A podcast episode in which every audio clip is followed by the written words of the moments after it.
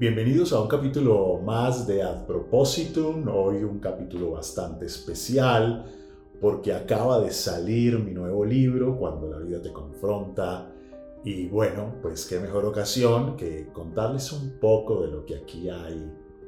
Y como no quiero dañarles la lectura del libro, les voy a platicar solamente de, de la introducción a esta nueva obra. Ahí pues cuento algunas cosas personales, algunas cosas que he aprendido. Y, y la verdad pues debo confesar que, que esto empezó desde muy niño, porque de niño quizás era un poco extraño. Me costaba mucho entender cómo funcionaban ciertas cosas del mundo, al igual que las personas con las que vivía en casa, con quienes compartía en la escuela, guardaba siempre un sentimiento de extrañeza y de no pertenencia que hacía que me refugiara en hábitos tal vez poco comunes para un niño tan pequeñito. Meditar, orar, vivir en los pensamientos y en las fantasías, e incluso en la búsqueda de poderes espirituales, que a veces de niño me daba por pensar en estas cosas. Hoy ya grande, por supuesto, tendría que decir que sufría quizás de una especie de fobia social, tal vez mucha ansiedad, lo que hacía que prácticamente estuviese solo todo el tiempo. Y mi vida fuese solamente jugar fútbol, no hablar, leer, cavilar de manera permanente, tratar de entenderlo todo. Y de hecho, nunca fue un problema. Creo que logré adaptarme muy bien y, funcionar a pesar de ello. Pero hacia los 12 años tuve un evento que marcaría el resto de mi vida. Empecé a sentir un fuerte dolor en mi espalda, algo que quemaba mi lado derecho y que me obligaba a andar un poco encorvado como si fuese un jibado. Y una noche mi madre nota esta montaña que sale de la parte posterior de mi cuerpo. Y al día siguiente ya estaba en el médico, al otro día ya estaba en el ortopedista, múltiples exámenes que empezaron a mostrar algo muy extraño. Padecía de una escoliosis que produjo que mi columna vertebral girara y se torciera de una manera muy importante. Después descubriríamos que eso tenía que ver con que sufría de una enfermedad que se llamaba neurofibromatosis. Pocos días después ya iba rumbo al quirófano. Yo, la verdad, no entendía bien lo que eso implicaba ni qué tan grave era, únicamente que si no lo hacía en ese momento, todo iba a terminar muy mal en mi vida. Había riesgos muy importantes, porque tendrían que abrirme, limpiar por dentro, porque los nervios estaban muriendo y la neurofibromatosis hacía ya sus estragos, acomodarme, introducir una barra de Huntington, un platino, con ganchos en mi columna, convertir todas mis vértebras dorsales en un hueso macizo sin movimiento. Eh, no era sencillo. Y, debo confesar que, que la verdad no tenía miedo, excepto cuando desperté de la cirugía, pues ahí debía permanecer totalmente inmóvil durante unos días bajo la amenaza que podría ser muy grave o perder mi movilidad o que fuese un tema delicado. El primero de esos días dije, esto va a estar fácil, nada distinto a las parálisis de sueño que solía vivir de niño. Sin embargo, fueron pasando los días inmóvil y amarrado en esa cama, con mi cuerpo totalmente paralizado, sin poderlo controlar. Y de pronto llegan y me llevan y me ponen un yeso que envolvía todo mi cuerpo. Y ahí sí tuve miedo y una tristeza enorme. Yo no había conocido bien eso en mi vida. No, sabía que era el término tristeza. Pero ya no podría jugar más fútbol, ni bañarme, ni moverme en la cama por las noches solo. Tendrían que acomodarme, voltearme, llevarme.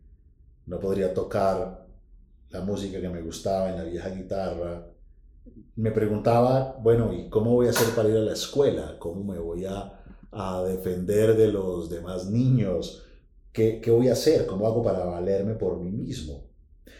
Y me aterrorizaba saber que, que no sabríamos si funcionó o no la cirugía y que habría que esperar casi un año a que me quitaran todo el yeso para ver qué había pasado. Me sentía abandonado por el buen Dios del que tanto me hablaban y tanto creía. No podía pensar que yo, que era un niño que me la pasaba pensando en cómo cambiar y ayudar al mundo, eh, la vida me estuviera haciendo eso. Así es que, pues muy pronto fui comprendiendo que había que aprender a sortear la dificultad y que hay momentos en los que no puedes hacer nada distinto a aceptar la realidad tal y como se presenta. La vida no se trata solo de lograr el éxito laboral, académico o amoroso.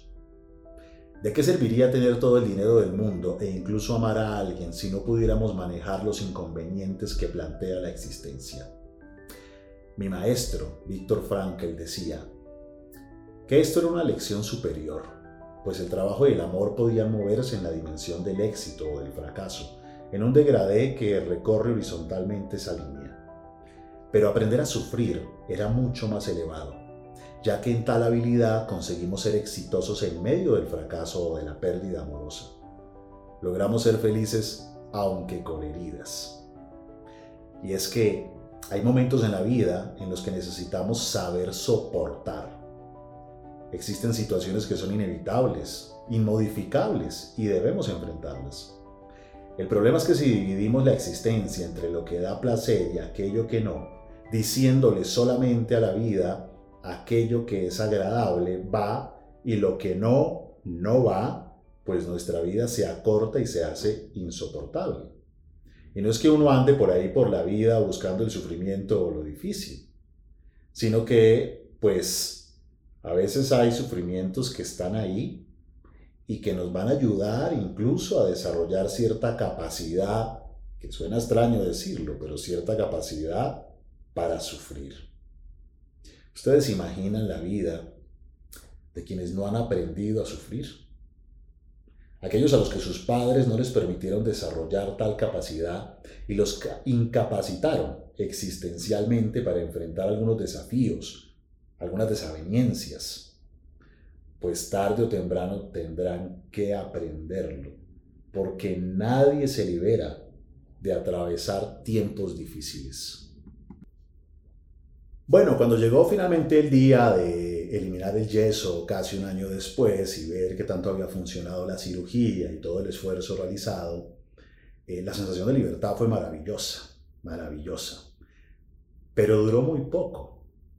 Pues tenía 12 años, imagínense ustedes, y cargaba la sensación que en cualquier instante podía morirme o que todo podría cambiar en cualquier momento.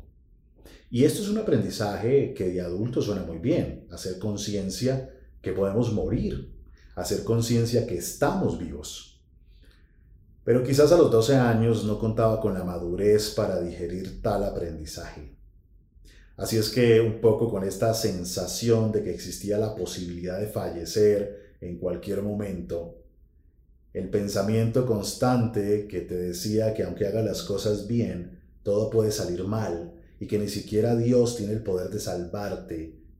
Así es que con el firme propósito de, vivir una vida sin miedo, pues vino una adolescencia muy complicada, me adentré en un mundo complejo de drogas, fiestas, diabluras, llenos de excesos, y fueron años de adolescencia anestesiada.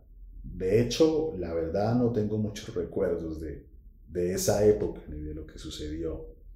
Pero sí me acuerdo de, haber padecido mucho con tanto error, con el sufrimiento de quienes amaba, con la sensación de perder la libertad, de llevar una doble vida, la experiencia de desear profundamente cambiar y no lograrlo. Fueron años difíciles. Quizás vi cosas que no debía haber visto o sitios que no debía haber visitado o hacer cosas que no debía haber hecho. Pero bueno, así se dio la vida, con los costos que tuvo que haber sido. Y finalmente, tantos estragos y tanta adicción y tantos errores, pues también trajeron un aprendizaje importante porque me ayudaron a doblegar el ego, a aprender a perdonarme, a aprender a perdonar, a reparar, a hacerme quizás más humilde y levantar la mano y pedir ayuda. Desarrollar la capacidad y la habilidad para soportar y gestionar las dificultades, aquello que es inaceptable en la vida, pues le permite a uno tener cierta actitud filosófica. Quizás la disposición correcta para aceptar lo que a veces es inevitable, para poder saber qué es más importante y qué es menos importante. Pero no hablo aquí de resignarse, sino de aceptar, de aceptar.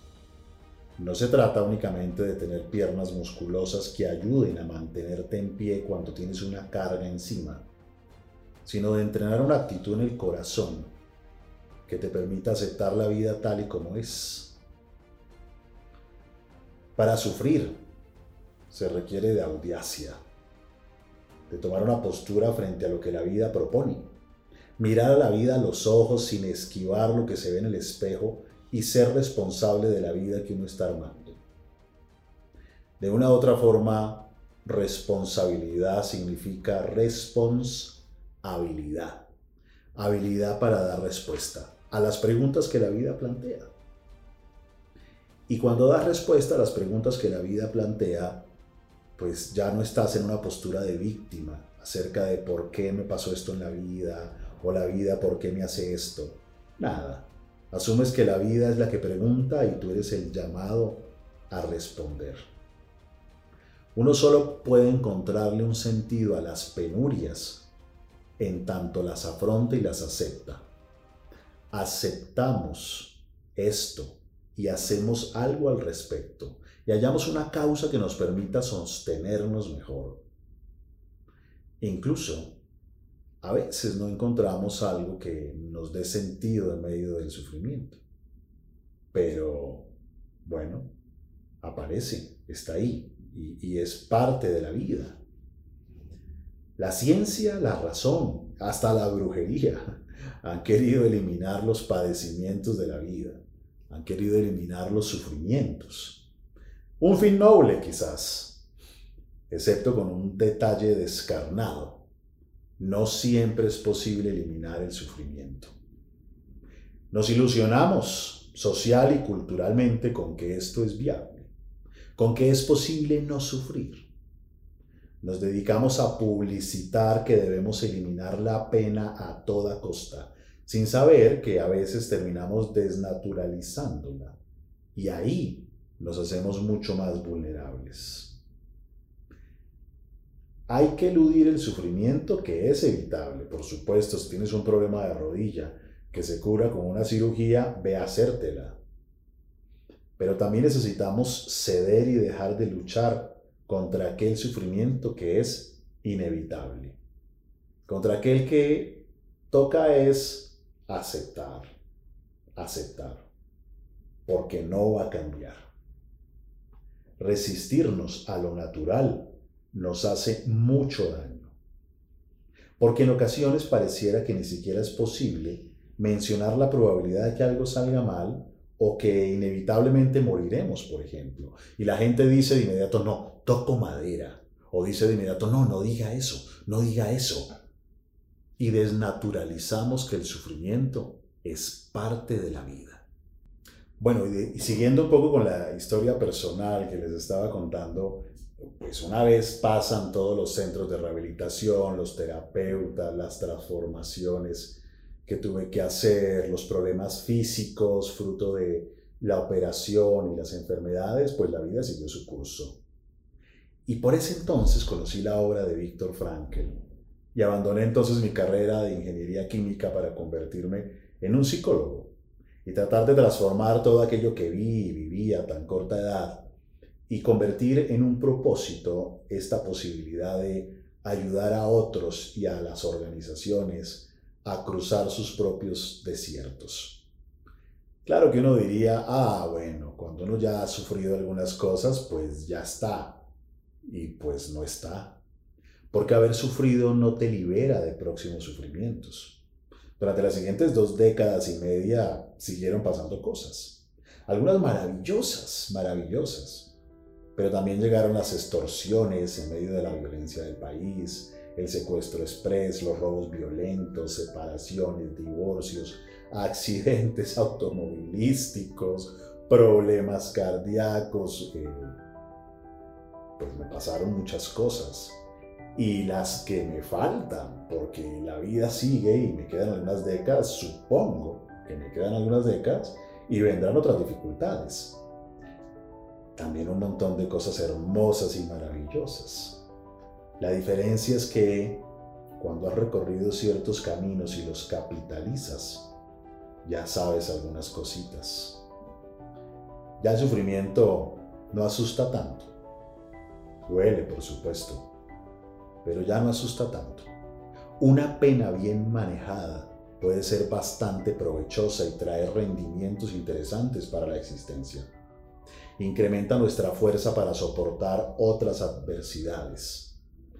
Cuando uno asume de frente las dificultades que llegan, algo se nutre en nuestro corazón y nos transformamos.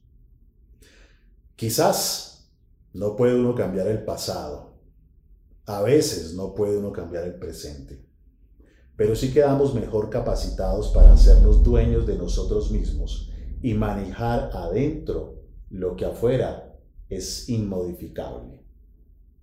Asimilar el sufrimiento hace que ya no sea sufrimiento.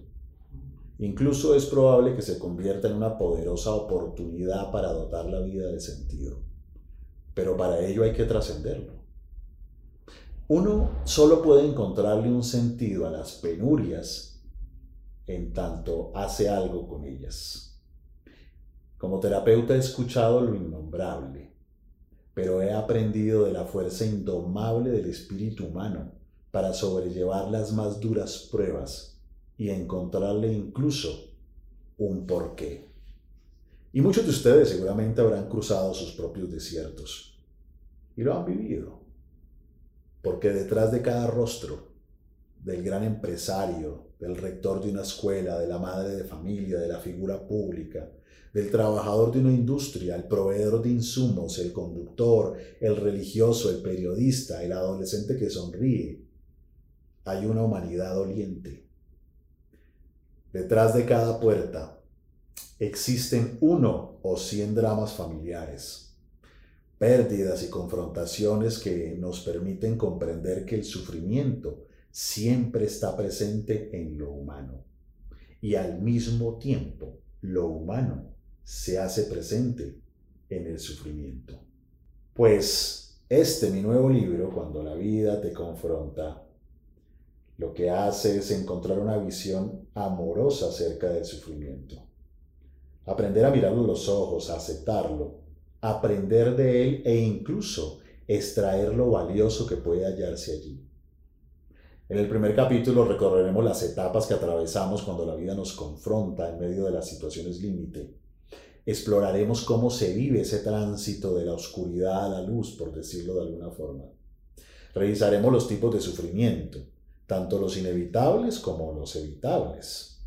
Revisaremos aquellos regalos que el sufrimiento le puede uno entregar cuando uno tiene una actitud de aceptación y vamos a hablar de diferentes formas de sufrimiento, por ejemplo, los sufrimientos fruto de las pérdidas afectivas, aquellos sufrimientos que golpean nuestro corazón, los sufrimientos que produce el cometer errores, las equivocaciones de la vida, nuestras creencias que se derrumban y se impactan con las cosas que pasan, cómo trabajar la aceptación y qué hacer cuando esto se agrava y termina afectando la salud mental. Yo sé que quizás el sufrimiento no sea algo tan popular. Aunque sea una realidad radical, hay una carga social para negarlo o eliminarlo a toda costa. Y eso hace que hablar de esto sea complejo. Pero este libro no es solo para quien pasa por momentos difíciles, como la pérdida de un amor o la muerte de un ser querido, o para aquel que navega en un sufrimiento impuesto por la vida. Este libro también va a ayudarle a todas aquellas personas que ya han atravesado esta etapa y que quieren encontrar un nuevo orden a lo vivido, pero especialmente tiene la intención principal de servir apoyo a aquellas personas que en medio de su vida tendrán que cruzar algún desierto o escalar alguna montaña.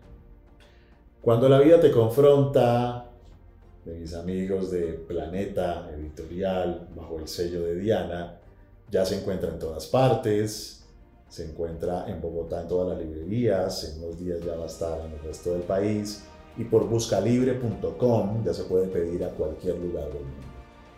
Vamos a hacer un lanzamiento pronto, seguramente por mi cuenta de Instagram. Allí los esperaré y bueno, hemos llegado a un capítulo más de nuestro podcast. Al propósito, nos veremos en unos días.